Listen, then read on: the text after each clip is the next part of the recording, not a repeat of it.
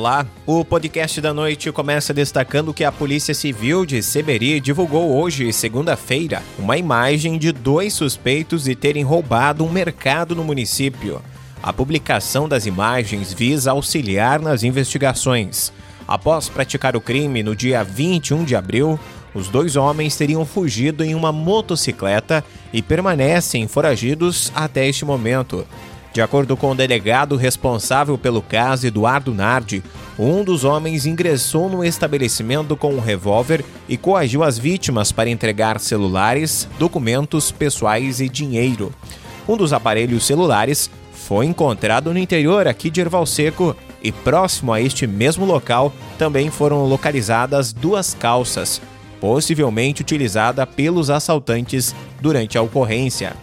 Informações que contribuam na identificação dos suspeitos podem ser encaminhadas à Delegacia de Polícia de Seberi pelo telefone 3746 1311 ou ainda no celular 98404 9203. O anonimato na denúncia é garantido pela Polícia Civil. A Prefeitura de Vicente Dutra divulgou uma nota nas redes sociais nesta segunda-feira em que afirma estar monitorando dois casos suspeitos de coronavírus no município. Trata-se de um casal indígena que esteve no dia 25 de abril em Nonoai e teve contato com um infectado com o vírus. A Prefeitura de Nonoai confirmou três casos no município. De acordo com o prefeito João Paulo Pastório, o casal deverá ser submetido a testes para confirmar ou não se contraíram a doença.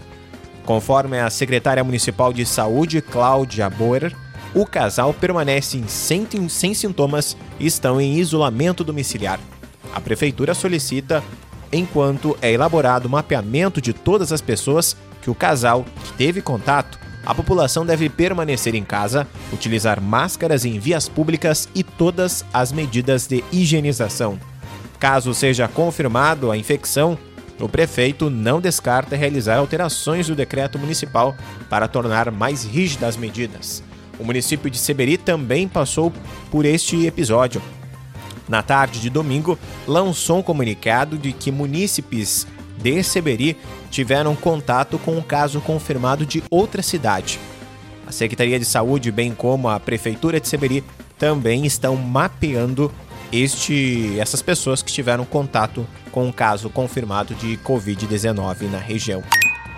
E a Escola Estadual Ensino Médio Livre de Paula Falcão e a Escola Balbino Pereira dos Santos receberam nessa semana cestas básicas que serão distribuídas a alunos que preenchem pré-requisitos, entre eles pré-requisitos do governo federal, principalmente pessoas que possuem cadastro no Bolsa Família e do Cadastro Único para Programas Sociais, que é o CAD Único.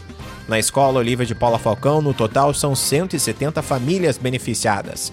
A medida é do governo do Rio Grande do Sul, visando que as aulas da rede pública estadual foram suspensas. Com isso, levando em consideração, uma boa parte dos alunos da rede estadual vive em situação de vulnerabilidade e tem como principal refeição a merenda escolar. O governo do estado, juntamente com o Programa Nacional de Alimentação Escolar, o PENAI, destinou um recurso de 22 milhões para a distribuição de cestas básicas para os alunos nestas condições. Esse foi o podcast especial desta noite de segunda-feira, 4 de maio de 2020. Lembrando que aqui neste podcast, nesta página, você acompanha uma entrevista com o deputado estadual Gerson Burman, do PDT, que enviou uma emenda parlamentar no valor de 50 mil reais ao município.